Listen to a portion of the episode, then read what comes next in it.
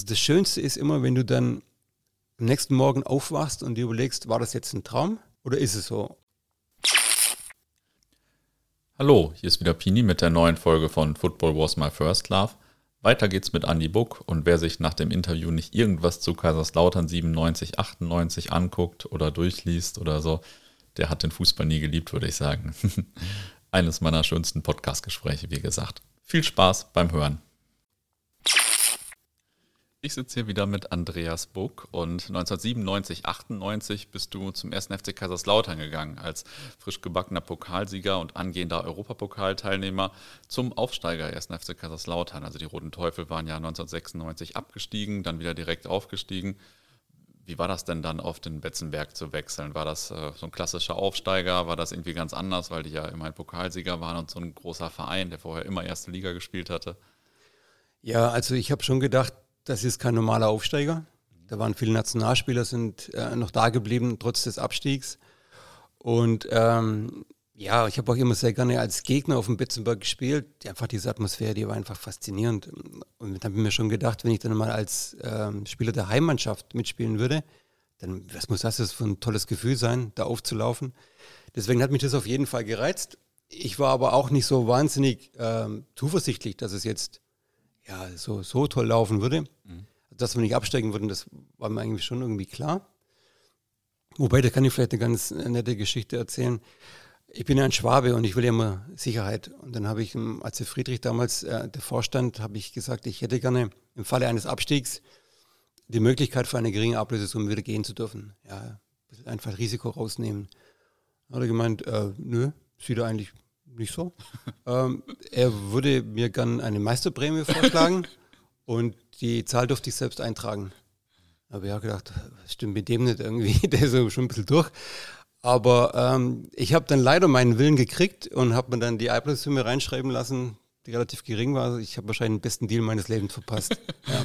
Aber das zeigt auch, also ich war jetzt schon überzeugt, dass es ganz gut wird in Kaiserslautern, aber so, so ganz überzeugt war ich dann doch nicht. Du wärst dann der einzige Spieler mit einer Meisterprämie gewesen im Jahr wahrscheinlich. Definitiv. und zumindest mit einer festgeschriebenen. Ne? Ja, ja, und ich hätte die Summe eintragen können. Vielleicht wäre der FCK dann vorher schon Pleite gewesen. Ich habe keine Ahnung. Vielleicht. Das ist aber eine ganz gute Geschichte. Ja. Und du hattest aber auch vorher Kontakte zu Werder Bremen, habe ich gesehen, oder? Also es hätte auch sein können, dass du, das war knapp, dass du nicht zu Werder Bremen gewechselt bist, oder? Ja, ich hatte mit Willy Lemke damals verhandelt und ähm, das war halt so ein bisschen eine komische Verhandlung. Also da waren so viele Klauseln drin, das war wie so, wie so ein Lexikon, ja, also was dann, ich wusste gar nicht, was ich verdiene eigentlich. Da waren so viele Unwägbarkeiten, wenn so, viel, so und so viele Stadionzeitschriften verkauft werden und dann noch zeitgleich noch so und so viele Zuschauer kommen, dann verdiene ich dann das und das war irgendwie ein bisschen, bisschen wild, das Ganze. Und habe ich gedacht, äh, ja, gehe ich lieber mal, ich höre mal auf mein Herz und gehe mal zum FCK. Das ging wirklich runter bis zur Stadionzeitung. Ja, wirklich, definitiv. Ich habe gedacht, also was verdiene ich denn jetzt? Das kann man so nicht sagen. Ja, gut, das ist okay gut. Ja. Ja. passt ein bisschen zu Willy Lemke, so finde ich. Man hat ihn ja auch irgendwie so ein bisschen speziell in Erinnerung und so ein bisschen äh, pfiffig auch, sage ich mal. Aber ist ja lustig. Wahrscheinlich hatten die damals eine halbe Mannschaft, äh, die gar nicht wusste, was sie verdient eigentlich so richtig. Gehe ich mal schwer davon aus. Also Willy Lemke war schon auch überhaupt ein bisschen strange.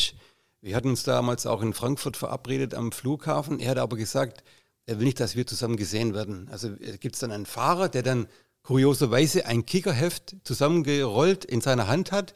Dem folgen wir unauffällig in die Tiefgarage und folgen dann dem Auto von Willy Lemke zu irgendeiner Firma, zu der er Kontakt hatte.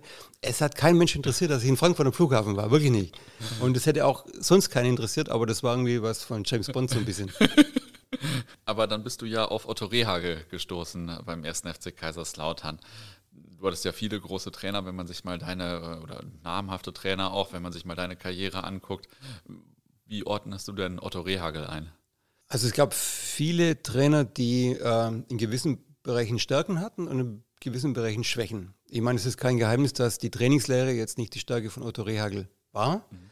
aber er hat ein wahnsinniges Händchen dafür, eine Mannschaft zusammenzustellen.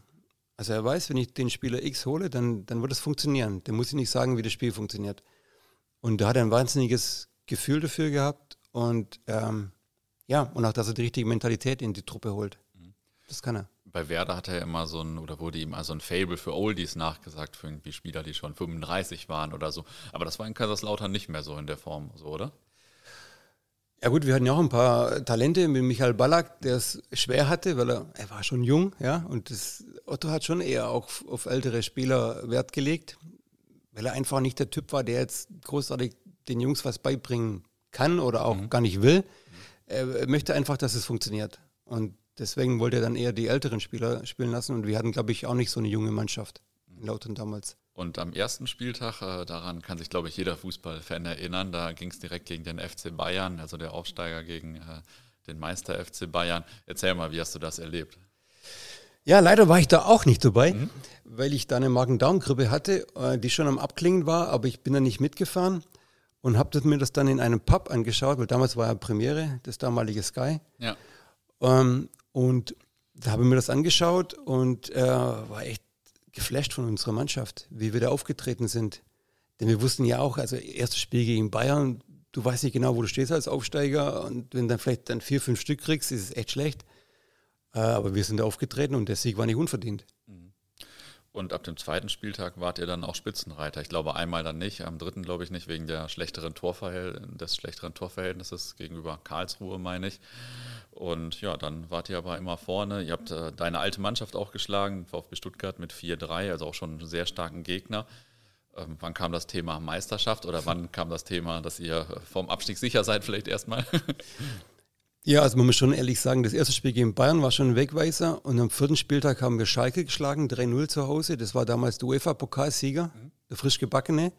Und dann haben wir noch den VfB 4-3 geschlagen zu Hause. Also arg viel äh, schwieriger wird es nicht mehr in der Liga.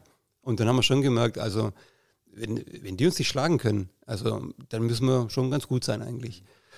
Und dann fing das eigentlich auch schon an, dieses Selbstverständnis, dass wir auf den Platz gehen und sagen, okay, also wir gehen da raus und wollen das Spiel gewinnen. Und wenn es ganz schlecht läuft, spielen wir vielleicht unentschieden. Ja, aber mit der Mentalität sind wir rausgegangen und das ging echt relativ schnell. So diese ersten paar Spiele, da war das auf einmal da, diese Stimmung. Da seid ihr doch mal richtig gewachsen innerlich so. Ja, sie werden auch gegen, gegen KC mal gespielt und hatte Winnie Schäfer nach dem Spiel gesagt, es ist einfach wahnsinnig schwer, gegen so eine Mannschaft zu spielen, die hier rausgeht und einfach so präsent ist, dass sie sagt, wir gehen hier raus und gewinnen einfach. Ja, so wie die Bayern jetzt im Augenblick auftreten heutzutage, dass sie einfach rausgehen und sagen, okay, also wir gewinnen das Ding. Hast du noch ein anderes Spiel aus der Hinrunde besonders in Erinnerung? Schalke, Stuttgart, danach vielleicht noch was? Oh ja, da waren, da waren ja schon ein paar Highlights dabei. Wir haben 14 Spieltag, haben wir mal gegen Rostock 4-3 gewonnen. Da ging es hin und her, ein ganz, ganz wildes Spiel. Und auch der 17. Spieltag, der war irgendwie typisch für, für uns. Wir haben gegen den HSV gespielt, haben uns schwer getan und schießen halt in der 93. Minute das 2-1. Und in der Saison haben wir auch ganz oft Freitagabends gespielt und haben immer vorgelegt. Ihr seid dann ja auch Herbstmeister geworden. Ich habe nachgeguckt, zwölf Siege, drei Unentschieden, zwei Niederlagen. Wie ist es denn, wenn man als Aufsteiger die ganze Zeit vom Meister gejagt wird? Das ist ja auch irgendwie lustig, oder? Ja, das ist schon irgendwie lustig, ja. ja. Zumal die Beine ja auch immer gesagt haben, ja, irgendwann brechen sie ein, irgendwann brechen sie ein. Das kam immer. Immer so diese typischen Münchner Giftpfeile. Ja, so. man, man kennt es ja auch. Und äh, es war ja wirklich so, dass wir ganz, ganz oft Freitagabends gespielt haben und wieder gewonnen haben. Und das war klar, die kommen dann nicht näher. Ja, und so war das ja so, dass wir eigentlich im Prinzip auch nur von Bayern gejagt wurden. Wir hatten einen riesigen Vorsprung von, von einem Dritten schon. Also im Endeffekt war echt Bayern unser einziger Jäger, der noch übrig geblieben ist. Und dann kam es ja auch direkt äh, zum Duell. Das war Anfang Dezember dann, ähm, ja, erster Spieltag der Rückrunde. Äh, der FC Bayern reiste an den Betzenberg und wahrscheinlich haben die Fans da 90 Minuten lang zieht in Bayern die Lederhosen ausgesungen, oder? Was ja in Kaiserslautern übrigens erfunden wurde. Ja, ja, genau. Ähm, durch das, dass das Spiel doch relativ eng war, ja, ähm, haben sie das erst gesungen, nachdem das 2-0 gefallen ist. Das war, glaube ich, der 85. Aber dann äh, permanent durch. Von der 85. bis zum Schlusspfiff die ganze Zeit. Sie den Bahn Lederhosen aus.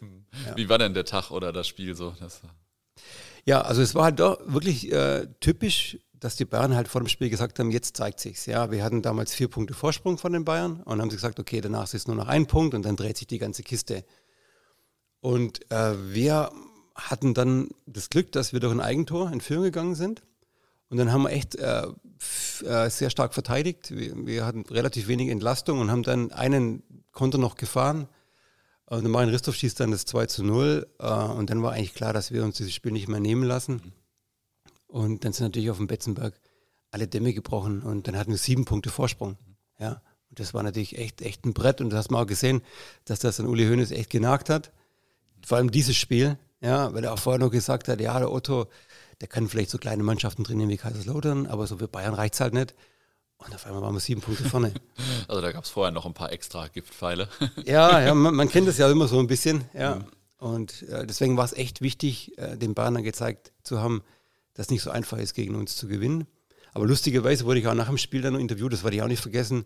Da kommt ein Reporter und sagt, ja, ihr habt da jetzt ja nicht so gut gespielt und ihr habt das ja reindringen lassen und so. Und da muss ich noch mal darauf hinweisen, dass Bayern ja auch keine Murmeltruppe ist, ja. Also dass es schon mal passieren kann, dass man von Bayern mal reingedrückt wird. Das muss man halt mal aushalten können. Aber er wollte dann uns zum Spiel irgendwie rummäkeln. Ja, wir waren Aufsteiger und wir haben sieben Punkte Vorsprung. Also so schlecht war es jetzt auch nicht.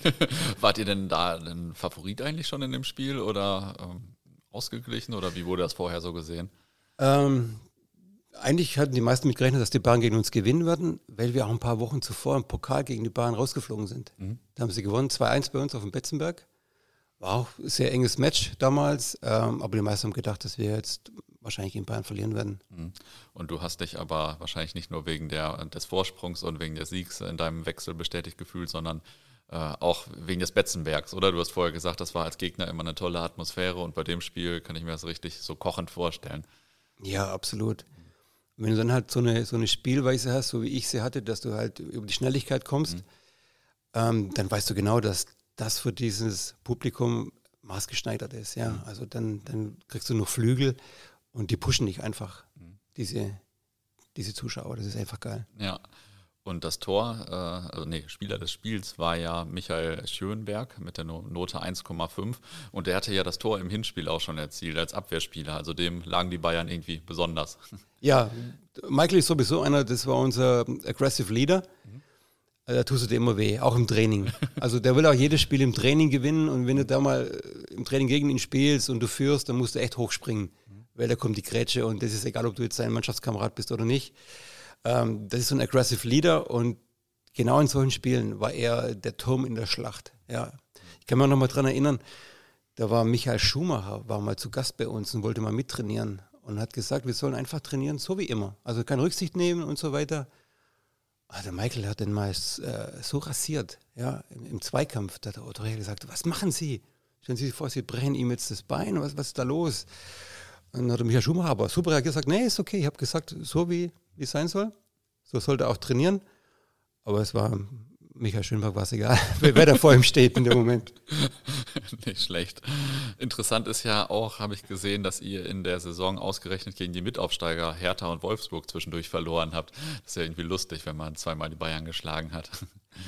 Ja, aber auch in diesen Spielen waren wir ja definitiv waren wir einfach nicht schlechter als die, die Gegner. Aber es war halt so, dass es halt mal Spiele gibt, da läuft es halt nicht kommst du früh in Rückstand, rennst an und dann kommt halt alles zusammen und dann wirst du halt dieses Spiel auch nicht gewinnen. Aber ja, ich glaube, das war einfach nur Zufall. Mhm. Nach dem 25. Spieltag lag, lag der FCK sieben Punkte vor Bayern München. Und in München hielt dann einige Tage später, es war ein paar Tage Abstand, Giovanni Trapattoni seine bekannte Wutrede, was erlauben Struns und so weiter. War das auch bei euch ein Thema in der Kabine? Habt ihr euch da auch so amüsiert wie äh, wir zum Beispiel in der Schule damals? ja, also wir haben das natürlich auch mitbekommen und ähm, natürlich war es zum einen amüsant, aber wir wollten die Bayern eigentlich eher ruhiger haben. Ja. Mhm. Wir wollten eigentlich, dass die dran glauben, aber irgendwie ruhig sind. Wir haben schon gedacht, wenn jetzt hier so eine Bombe platzt, äh, gerade mit dieser Wutrede, dann können sie vielleicht doch nochmal so einen neuen Spirit kriegen.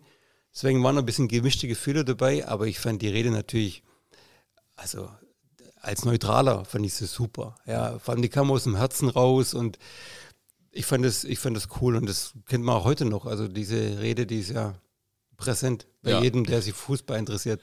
Ja, ja, die ist auf jeden Fall legendär. Aber das stimmt, die Bayern sind dann ja auch mal drangekommen, waren noch ein bisschen drangekommen, waren ja dann nur noch einen Punkt hinter euch, hatten aber auch ein Spiel mehr.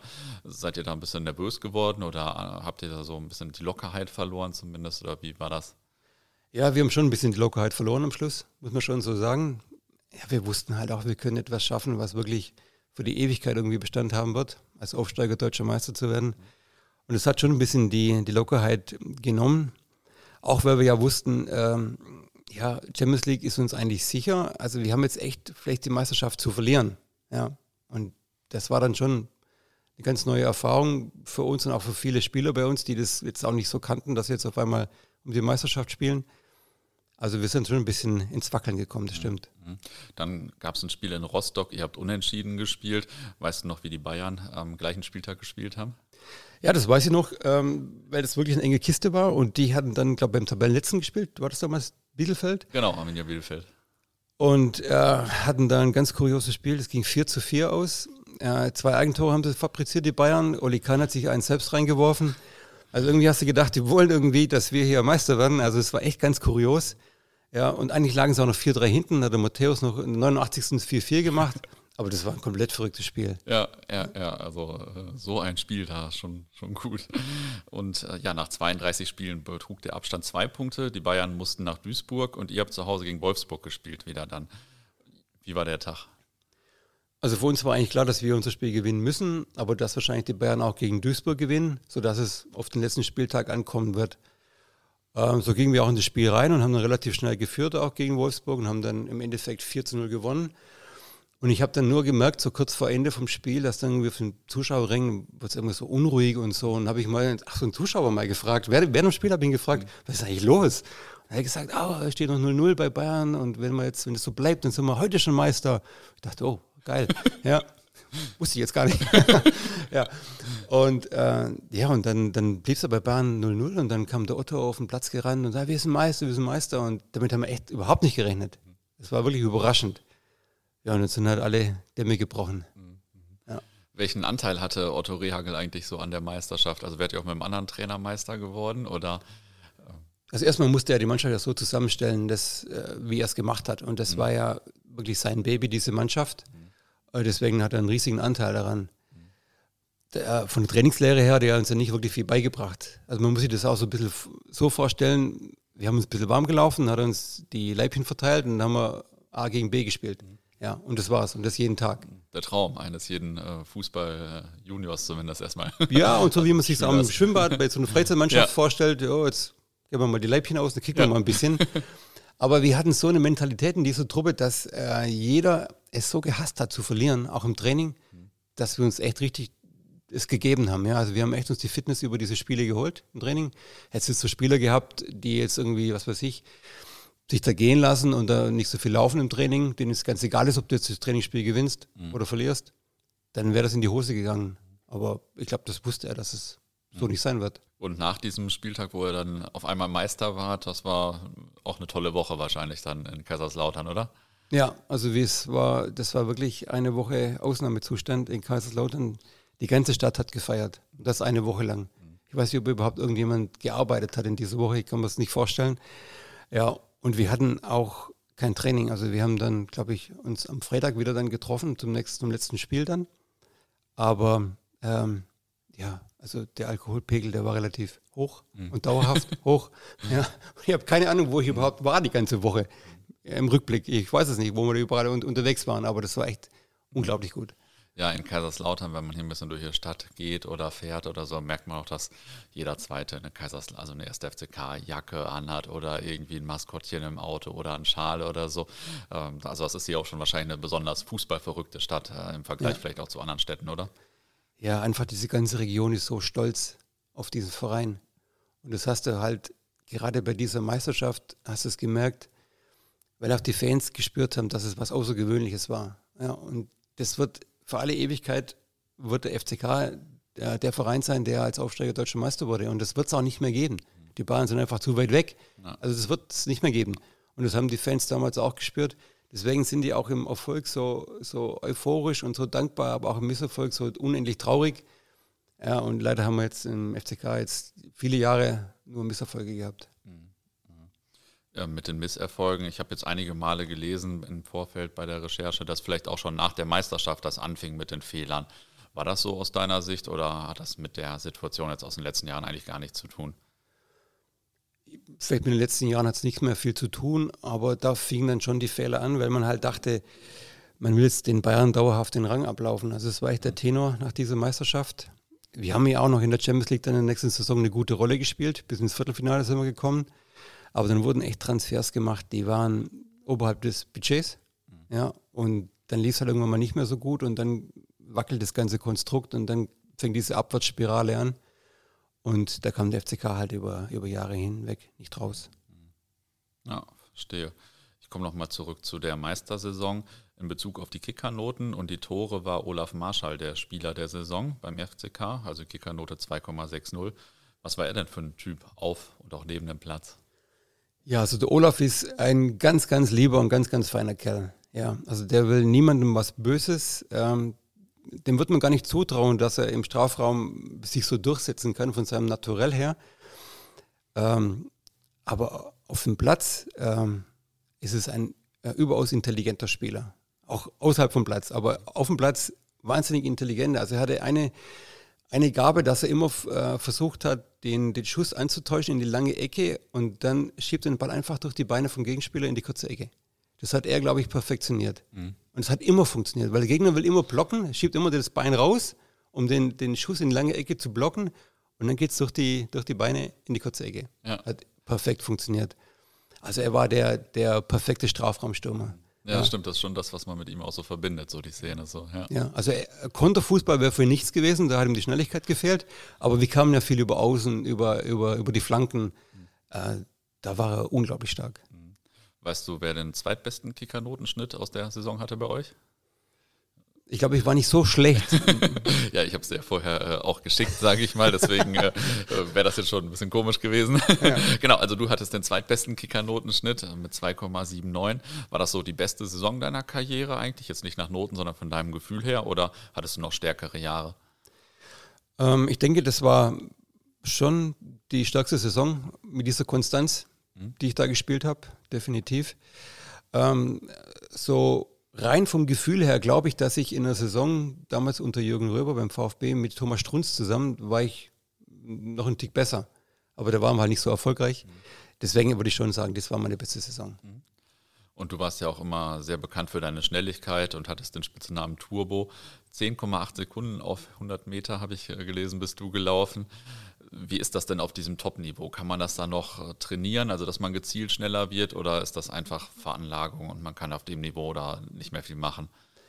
Also auf jeden Fall war es Veranlagung. Ich habe ja schon beim Abitur bin ich 10,9 gelaufen und 7,12 Meter im Weitsprung. Also das war irgendwie die Veranlagung, die ich einfach hatte. Und wenn du halt diese äh, Schnelligkeit als Stärke hast, dann willst du die ja auch immer ausspielen, in jedem Training, in jedem Trainingsspiel. Ja? Das heißt, du trainierst automatisch mehr deine Schnelligkeit. Mhm weil es halt eine Stärke ist. Und äh, so wurde ich, glaube ich, noch eine Nuance schneller dann über die Jahre hinweg. Und ähm, ja klar, irgendwann ist dann auch mal der, das Level erreicht, dass es halt nicht mehr schneller wird. Mhm. Ja, aber heutzutage ist es, glaube ich, auch so, dass du auf bestimmten Positionen, wenn du außen spielst zum Beispiel, da haben alle Geschwindigkeit. Mhm. Ja, auch die ganzen Top-Mannschaften heutzutage, wenn du guckst, Leverkusen, Dortmund, Leipzig und so weiter, was die Geschwindigkeit haben. Mhm in diesen Positionen, da geht es gar nicht mehr äh, ohne Geschwindigkeit. Ja. Ich habe früher mal äh, mit dem VfB ein Freundschaftsspiel gegen Inter Mailand gemacht, da war Andi Breme Linksverteidiger und ich war rechts außen.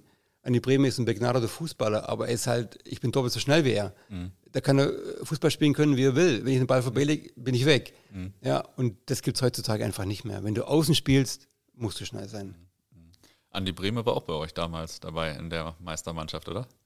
Das stimmt, ja. Ja, und ich muss echt sagen, Hut ab, er hat sich sehr zurückgenommen. Er wusste, er spielt keine große Rolle mehr. Er hat dann aber nicht irgendwie versucht, irgendwie stumm zu machen oder so. Er hat seine Rolle dann gefunden, einfach die Jungen ein bisschen zu führen. Und das fand ich herausragend. Ja, ist ja nicht so selbstverständlich, wenn man äh, in einem WM-Finale den entscheidenden Elfmeter verwandelt hat und so, äh, sich dann so zurückzunehmen. Also schon stark. Absolut. Würde ich sagen. Neben dir war vor der Saison auch Giacomo Sforza wieder zum FCK gewechselt. Welche Rolle hat er gespielt? Ja, er war eigentlich der Leader im Mittelfeld, mhm. muss man so sagen. Und dieser Transfer, der kam ganz kurz vor dem ersten Spiel eigentlich zustande. Und das war eigentlich ein Zeichen des Vereins, ähm, wo die Reise hingehen soll. Mhm. Es war auch für uns Spieler, war das so, dass man gemerkt hat, eigentlich will man nicht nur nicht absteigen, sondern man möchte eigentlich mehr erreichen in diesem Verein. Ähm, und deswegen war allein der Transfer, dass der über die Bühne gegangen ist, war schon ein großartiges Zeichen. Und auch mit seiner Präsenz auf dem Feld war er echt sehr, sehr wichtig. Mhm. Und äh, du hast vorhin schon Michael Ballack erwähnt, der kam auch vor der Saison. aus Chemnitz. Er spielte aber nur 16 Mal in der Bundesliga und das lag wahrscheinlich nicht an seinem mangelnden Talent, oder? Nein, also jeder hat gesehen, was er für eine Granate ist. Ja, also auch er hatte echt nur Stärken.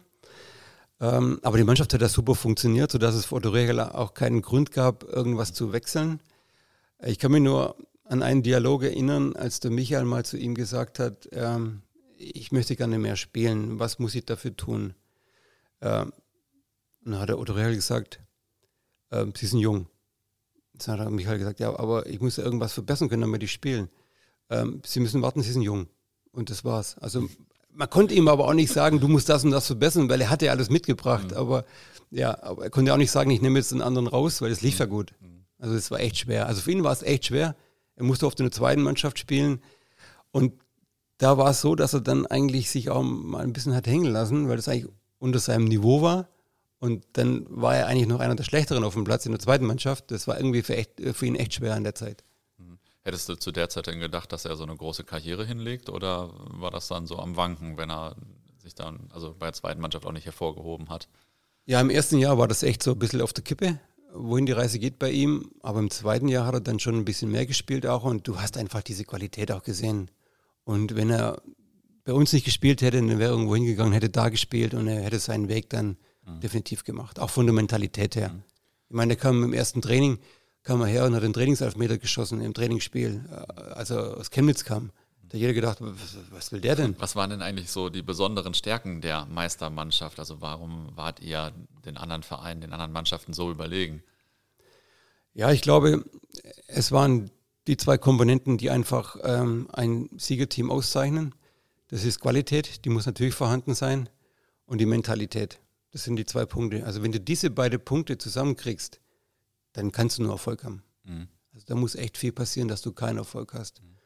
Und wenn du dann noch so einen guten Start hinlegst, speziell als Aufsteiger, dass du dann merkst, du kannst eine besondere Rolle spielen, ähm, dann kannst du eigentlich das ganze Ding nicht mehr stoppen. Mhm. Ja. Mhm. Und du bist ja vorher auch schon mal deutscher Meister geworden mit dem VfB Stuttgart 1992. Hat dir eine von beiden Meisterschaften mehr bedeutet oder wie war das? Also definitiv die zweite, die war für mich deutlich wichtiger weil ich auch im Jahr zuvor beim VfB nicht mehr diese große Rolle gespielt hatte. Und ja, so kam ich quasi wie ein Phönix aus der Asche, sodass der VfB mich nach einem halben Jahr wieder zurückholen wollte. Mhm. Das war sehr kurios. Und deswegen war ich, die, die zweite Meisterschaft war für mich wichtiger, weil ich dann nochmal noch mal richtig durchgestartet bin. Und auch weil es halt als Aufsteiger deutscher Meister zu werden, das ist halt einfach etwas, was, was einfach legendär ist. Mhm. Wobei die Meisterschaft 1992 mit Stuttgart ja auch schon krass war, so ein paar Minuten vor Ende in dem Dreikampf und so. Ne? Also äh, da hast du schon zwei gute Meisterschaften mitgenommen. Ja, das stimmt. Aber damals war ich noch relativ jung. Äh, da ging es bis dahin immer nur steil berg, bergauf. Deswegen habe ich mir gedacht, ja, so deutsche Meisterschaft, das ist halt nur die logische Folge irgendwann. und das wirst du noch ein paar Mal im Leben. Also du nimmst es gar nicht so richtig wahr. Mhm. Erst wenn du älter bist, merkst du erstmal, was es für ein besonderer Moment ist. Und also ich versuche das immer den Leuten so zu erklären, dieses Gefühl, wenn du Meister wirst. Also das Schönste ist immer, wenn du dann am nächsten Morgen aufwachst und dir überlegst, war das jetzt ein Traum oder ist es so? Und ähm, das ist ja auch selten, dass jemand, der nicht bei Bayern gespielt hat oder vielleicht sogar nicht bei Bayern und Dortmund mit zwei unterschiedlichen Vereinen deutscher Meister geworden ist. Da seid ihr wahrscheinlich ein elitärer Club, oder? Ja, ich habe da ja ein Buch geschrieben, da hat mich mein Co-Autor draufgebracht und hat dann mal ein bisschen recherchiert. Es gibt äh, definitiv nur zwölf Spieler in der Geschichte der Bundesliga, die zweimal deutsche Meister geworden sind mit unterschiedlichen Vereinen, aber nicht Bayern München. Denn mit Bayern, ja gut, speziell heutzutage wirst du automatisch irgendwie deutscher Meister. Es ist immer nur schwer zu Bayern zu kommen, aber wenn du mal da bist, wirst du Meister. Ja, und das ist wirklich ein sehr elitärer Kreis. Ja, und kurioserweise hatte ich vor zwei Jahren mal so ein kleines Event und da war der Christian Gentner mit dabei. Mhm. Und da hat auf einmal der Redner gesagt, ah, ja, wir haben ja einen, einen, auch einen sehr elitären Spieler hier sitzen, Andreas Burg, zweimal deutscher Meister, ja, nicht mit Bayern gespielt. Und da gibt es ja eigentlich so gut wie keinen. Und da hat der Christian Gentner gesagt, Moment, hallo, da ist noch einer im Raum. Ja, und das war dann echt ein Zufall, ich hatte es auch nicht auf dem Schirm. Aber er ist definitiv auch einer der dieser zwölf was ja auch so ein bisschen zum Thema Ausgeglichenheit der Liga führt. Ähm, also früher war die Bundesliga dann ja schon erheblich ausgeglichener. War das denn auch so, dass man vor jedem Spiel gegen ähm, die Bayern auch wirklich dachte, die können wir packen, wenn wir Gas geben? Oder Nein, also es war damals bei jedem Spiel gegen die Bayern war etwas drin. Speziell bei mir war das so, dass ich äh, immer extrem heiß war, wenn ich gegen Bayern gespielt habe, weil du immer gewusst hast, wenn du heute was Besonderes machst, dann ist es irgendwie mehr wert, wie wenn du jetzt, nicht abwerten gemeint, aber wenn du jetzt gegen Cottbus ein Tor schießt. Mhm. Ist was anderes, als wenn du gegen Bayern ein Tor schießt. Mhm. Und deswegen ähm, waren wir speziell auch beim FCK damals immer extrem heiß auf diese Spiele gegen Bayern. Wie war das eigentlich mit der Drei-Punkte-Regelung? Die wurde ja zur Saison 95, 96 geändert. Hat das eigentlich in den Köpfen und in den Spielweisen der Mannschaft vielleicht irgendwas ausgemacht, dass es dann auf einmal drei Punkte für einen Sieg gab und nicht mehr zwei? Ja, auf jeden Fall. Also gerade für die Mannschaften, die eher eine offensive Denkweise hatten, war das definitiv ein Anspruch oder ein Ansporn, das ähm, noch mehr zu forcieren. Speziell auch, wenn du dann vielleicht gegen Ende des Spiels, wenn es 1-1 steht, dass du nochmal denkst, okay, jetzt gehen wir doch ein bisschen mehr Risiko, weil wir wollen ja ein bisschen vielleicht näher rankommen an die führenden Mannschaften. Ähm, war das definitiv äh, eine Regelung, die fand ich richtig gut. Ja, weil sonst hast du öfters auch mal so einen 10 Minuten Verschluss, so einen kleinen Nicht-Angriffspakt mit dem Gegner geschlossen. Ja, komm, 1-1, tut uns beiden nicht weh, mhm. alles gut. Ja, und so war das dann halt auch vorbei und jeder hat versucht, dann doch noch irgendwie zu gewinnen. Mhm. Ja, weil es ist viel besser dann halt zu gewinnen, äh, als das Risiko zu verlieren, weil du verlierst halt einen Punkt gegenüber dem Unschieden, mhm. da kannst du aber zwei gewinnen. Ja, mhm. und deswegen ist es natürlich schon eine ganz einfache Kalkulation eigentlich. Ja.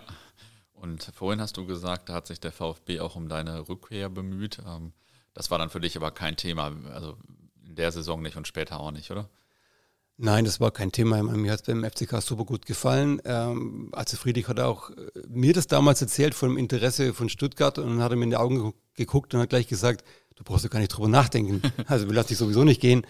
Ja, aber es war für mich so eine kleine Genugtuung dann, ja, weil es halt letztlich ja nicht so schön war äh, dass sie dann doch gemerkt haben, okay, jetzt ist er weg, irgendwas fehlt doch vielleicht. Ja, und das ist ja oft so. Erst wenn es weg ist, merkt man mal, dass es doch nicht so unwichtig war.